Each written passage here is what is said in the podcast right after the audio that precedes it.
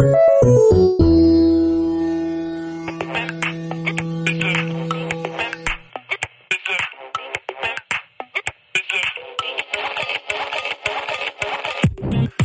economía creativa o industria creativa es el sector de la economía que involucra la generación de ideas y de conocimiento. La economía naranja es un modelo de desarrollo en el cual la diversidad cultural y la creatividad son pilares que se dirigen de cierta forma o animan a la transformación social y económica de Colombia, planteado en el gobierno de Iván Duque. Esta es una industria tradicional, el agua totalmente transparente. Y aquí tienes la creatividad, el talento y la cultura. En la medida que tú le agregas, estás cambiando el contenido, la densidad. Eh, me interesó mucho en esta segunda versión el tema de, pues, de la economía naranja eh, y de crear estos espacios en donde desde los trabajadores culturales podamos hablar críticamente sobre esa política y no solo, digamos, pensar y en las maneras en las que nos ha hecho daño, sino también en, imaginarnos otras formas de, de trabajar juntos y de resistir a esa ola naranja. Ella es Tatiana Raiz, gestora cultural y directora de Espacio Odeón, una galería de arte en el centro de Bogotá. Mi nombre es Eduardo Useche, bienvenidos a mi podcast Arquitectura para Aliens. Hoy, La Banal Naranja, una mirada a la economía naranja desde su parte más ácida. Bienvenidos. Bueno, la, la, Banal empezó en el 2016 cuando estábamos como en, en el momento más activo de campo, que fue un proyecto que tuvimos en, en Bogotá. La Banal es un proyecto que desde la juntanza de diferentes colectivos, liderado por Tatiana Raiz, Felipe Guerra, Sebastián Cruz y Mateo Segura, abarcan el tema de la economía naranja desde una postura crítica. En el 2016 nos juntamos a raíz de una convocatoria para una beca con la agencia y con Books People Places, que es una librería en Berlín de una arquitecta, María Mora, y de su pareja, de Peter Schmidt y entre las tres partes empezamos a, formular lo que se conoce ahorita como la banal. En el 2016 era la banal de arquitectura, que lo que buscaba era hablarle eh, de frente y en contra a la Bienal Colombiana de Arquitectura, que no es más sino un espacio donde los arquitectos se miden la regla, ¿no? Donde van y se miden la escuadra, donde van y se miden la escala, eh, pero realmente no es un espacio justo para, para compartir, para construir conocimiento colectivo, sino pues una entrega de premios más como los Óscares de, de la arquitectura. La primera Banal se desarrolló en 2016 en Cartagena, Colombia, con un formato de evento público, investigación, análisis urbanos, exposición, hablando de temas de arquitectura, de la bienal, de la acción, de la esfera pública, de cuestionar y de replantear. Escuchemos a Felipe Guerra, que hace parte de Decopia, una práctica cooperativa para la transformación del territorio. Y además surge en el momento en el que deciden eh, no iterarla como cambiaba de ciudad, sino que deciden llevarla a, a, la ciudad del espectáculo Cartagena y dejarla ahí ahora cada dos años. Entonces en ese momento eh, nos preguntamos por cómo podía la, la Banal abrir un espacio de, de encuentro, abrir un espacio de problematización para la arquitectura colombiana y lo hicimos alrededor de la pregunta por la esfera pública y cómo se produce lo público en, eh, en Colombia y, y, cómo lo, lo hace también la, la arquitectura, ¿no? Eh, y lo que hicimos ahí fue como captar la audiencia de la Bienal para poder hacer otras preguntas alrededor, en el caso de Cartagena, de cómo se, se produce lo público en relación al agua.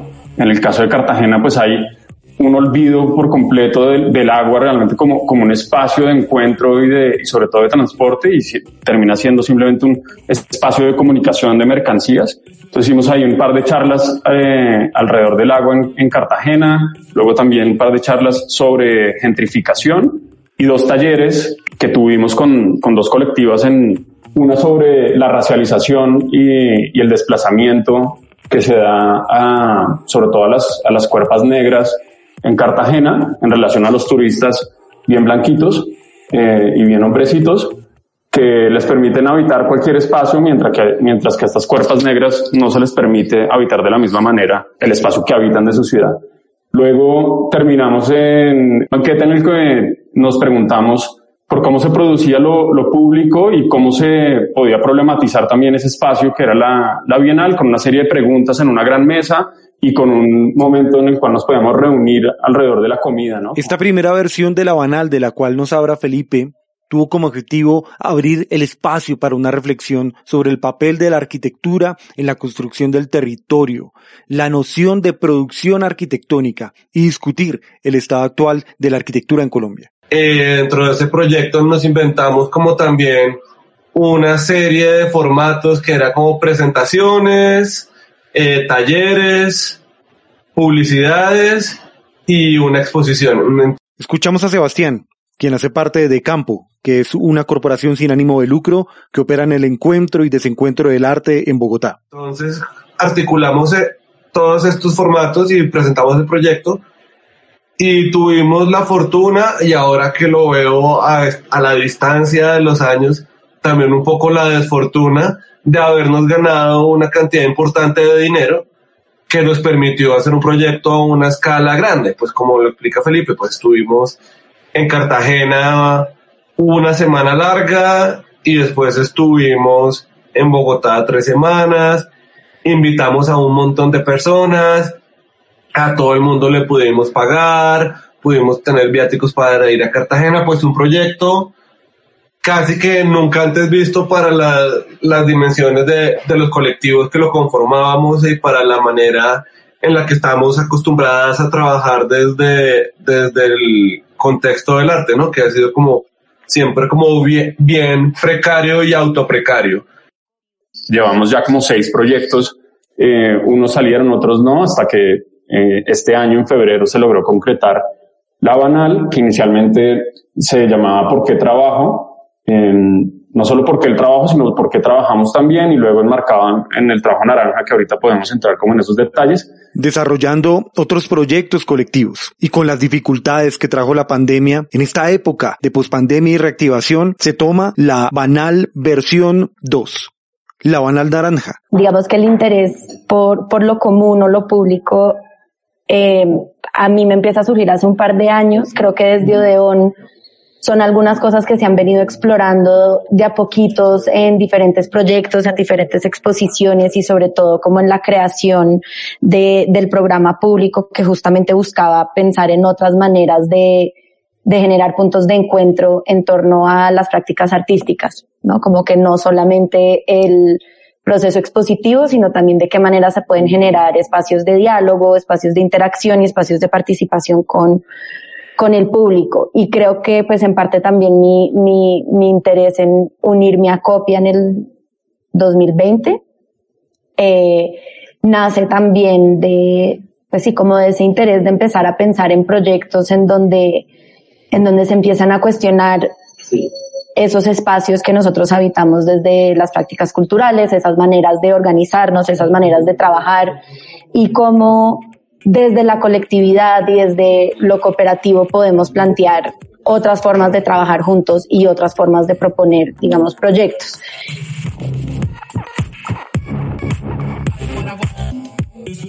En Copia, ¿cómo funciona? Pues Copia es una, una cooperativa para la transformación territorial que trabaja desde las prácticas interdisciplinarias. Entonces yo ya conocía el proyecto de la Banal desde antes y cuando lo trajeron a Copia me pareció una gran oportunidad de, de meterme también para trabajar y entender un poquito mejor estos temas de, de, de lo común, de lo público, de las espacialidades, de cómo empezar a trabajar desde una práctica, digamos, de investigación académica, investigación también política, económica, a realmente generar estos puntos de encuentro en donde se pueda pensar e imaginarnos en conjunto cómo, cómo trabajar desde otros lugares.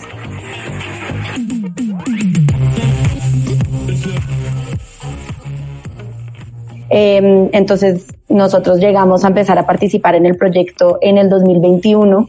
Entonces, pues claramente había todo un acervo bibliográfico que ellos habían recopilado, eh, un montón de procesos que ellos ya habían discutido, se habían leído, tenían un conocimiento sobre estos temas de la política pública alrededor de la economía naranja, las áreas de desarrollo naranja.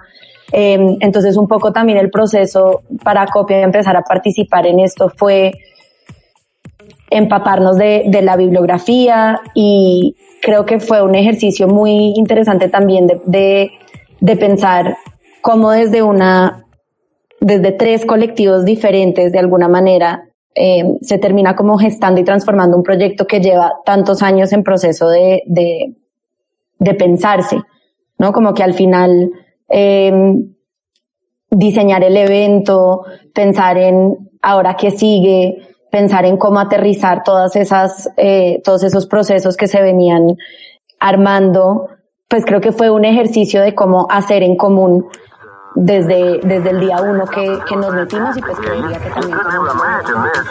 Gracias por llegar hasta este punto en el podcast. Un astronauta necesita oxígeno. Puedes apoyarnos de diversas formas. La mayoría no están asociadas al dinero.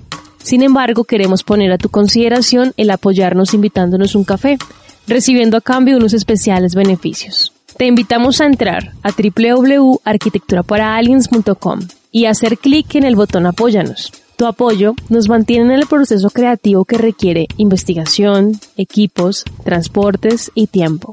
Muchas gracias pues cómo es esto de la economía naranja, si realmente existía antes o si realmente debemos mantenernos en, en la juntanza y en lo colaborativo y lo interdisciplinar para poder seguir vivos dentro de estos proyectos que pues tanto como Espacio de Don, Copia, eh, la agencia Espacio de Don y pues Arquitectura para Aliens, pues son proyectos que, que nacen desde, desde la autogestión entonces, la autogestión y la economía naranja, ¿qué, ¿qué, visión tienes con respecto a eso? Pues sí, creo que de hecho una manera como de resistir y de seguir trabajando, por lo menos en, en las maneras en las que entendemos las prácticas culturales y artísticas, sí tienen que ser desde otros lugares que no, que no son los promovidos por este lenguaje de economía naranja que tiene eh, que tiene el actual gobierno, porque es una manera de equiparar las prácticas artísticas con el emprendimiento como si fuera una, un intercambio de productos y servicios y punto. Eh, yo he participado en varias becas como de ON también buscando cómo de alguna manera eh, financiarnos y pues también utilizar los recursos de la economía naranja para hacer un programa completamente diferente, ¿no?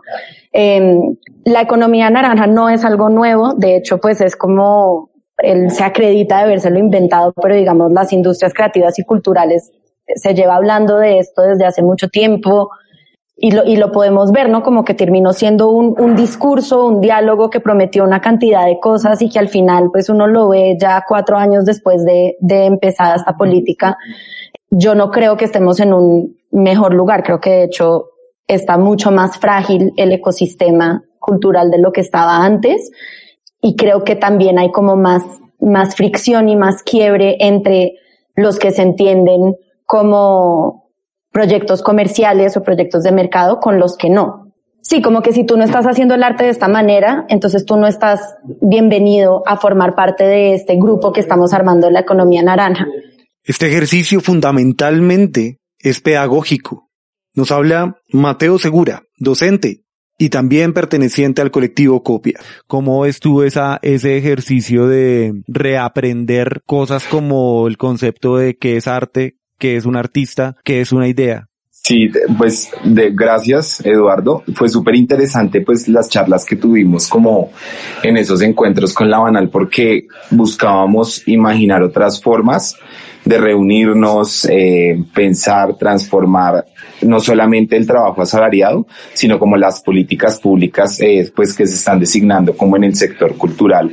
Pero pues también fue interesante porque no solamente nos juntamos entre docentes o entre artistas, fue prácticamente un trabajo y, y pues fue un chorro de ideas entre, entre prácticas y disciplinas, ¿sí? Eh, se formaron como, eh, como entre grupos de trabajos y pues también habían como unas, eh, unos distanciamientos entre los artistas. Sí, los artistas decían, eh, nosotros nunca hemos tenido como eh, eh, un sindicato de artistas o, o una cosa así, porque siempre se ha tratado el artista como este ser excepcional, singular, que trabaja solo y que pues eh, es dueño él mismo de su éxito.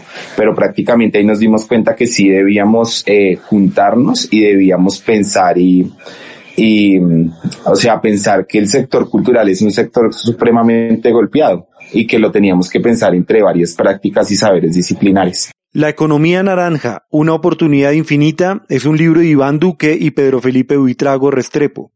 Este libro pretende propiciar condiciones para generar empleo digno en el sector cultural, apoyar la materialización de nuevas ideas creativas y productos innovadores, fortalecer los saberes ancestrales, las prácticas del patrimonio y la transmisión de conocimientos tradicionales. Sin embargo, desde el análisis, la Banal Naranja nos cuenta otra historia. El sueño de Duque es poder eh, gobernar a Los Ángeles o a Nueva York o a Londres, una ciudad así, ¿no? El tipo pues, lo dijo en, algún momento que íbamos a tener aquí el próximo Silicon Valley eh, latinoamericano. Y el tipo con esta idea lo que hace es generar como una cortina de humo con la economía naranja cuando hay un montón de problemáticas urgentes que ya conocemos de nuestro país, ¿no? un montón de violencias, de violencias constantes, sistemáticas de desplazamientos, eh, de hambre, como decía Eduardo ahorita, que la economía naranja como que intenta ocultar y bajo esa manera de gobierno dar, dar, digamos, otro espacio más para que el capitalismo pueda extraer, en este caso, a las industrias creativas y culturales y todos estos oficios eh, naranjas. Algo que empieza entonces ahí desde, desde, desde esa bandera de gobierno, yo creo que lo más problemático son, por, por un lado, la mm, captura de todas las ideas y de todos los productos bajo esta idea de la propiedad intelectual, que lo, estamos viendo en todos los oficios, hasta en la arquitectura, ¿no? Y es cómo, cómo poder monetizar absolutamente todas las creaciones, ¿no? Y, y además poderlas controlar. Entonces, eh, estamos a poco de, de que tengamos patentes de casas, patentes de edificios, patentes de todo lo que se nos ocurra. Y por el otro lado está el proyecto de especulación inmobiliaria que es súper violento. Es una gonorrea porque está toda la familia más paramilitar de este país, que son los Uribe, eh, recordando que a Duque lo pone Uribe, que luego los hijos de Uribe ahora son especuladores inmobiliarios con su proyecto este de la House, y que finalmente el proyecto, el gran proyecto que viene ahora para, para la economía naranja será la especulación inmobiliaria completamente disfrazada de naranja con estas áreas de desarrollo. Yo creo es porque el tipo se está preparando para los próximos años que vienen, pues darse toda la especulación posible en todas las ADNs que están montando por todo el país. Y Duque va a hacer lo mismo, ¿no? Yo creo que Duque va a ser como, como este Peñalosa que se puso a vender transmilenios eh, por todo el mundo, pues así será Duque y lo que se va a poner es a especular a partir de la construcción por todo el país y con la cultura y con las ideas en, la hoguera en la que estuviste tú, pues igual pudimos ver que sí hay un ímpetu y una, hay un interés de las personas del gremio y de los distintos gremios, porque como que también nos centramos un poco en el arte, que es como un poco el, el mundo más cercano en el que nos movemos, pero pues la cultura va mucho más allá del arte contemporáneo. De, de este círculo y, y, tenemos ejemplos que también ver desde, lo hablamos ese día, desde, las escénicas, desde la música, desde la literatura, como hay otras iniciativas que han podido dar la vuelta y, y por lo menos articularse de otras maneras. Y pues la invitación sí es, es esa, es como invitarlos a que nos contacten o que nos inviten a ser parte de otra cosa que no sea la banal, pero o sea, existe este interés, existen proyectos eh, y la, la, disposición a la resistencia también, que es súper importante, es un tema que también ha estado muy presente desde, desde nuestro, uh, nuestro acercamiento a la banal. Entonces, pues nosotros tenemos esta plataforma que es la banal, que es una plataforma que además queremos cada día más abrir, que no sea una cosa que dependa de fulanito de tal o fulanita de tal. Y pues en este momento estamos allí, campo copia de la agencia, pero también necesitamos y queremos como abrir esto y, y recibir también eh, el apoyo y, y el empujón de otras personas, ¿no? Entonces, pues de nuevo, la invitación es a que nos inviten o a que nos propongan o a que nos ayuden a invitar pero pues nuestro mail es labanalco Eh, nuestro Instagram es, sí, la raya al piso banal. Ahí también nos pueden escribir. Y pues bueno, pues somos Felipe Guerra, Sebastián Cruz, Tatiana Raiz, Oscar, Oscar Mateo Segura, Alejandra Sarria, o sea, también somos personas y también desde lo individual estamos interesadas en trabajar, entonces pues creo que esa es la invitación. Gracias Eduardo.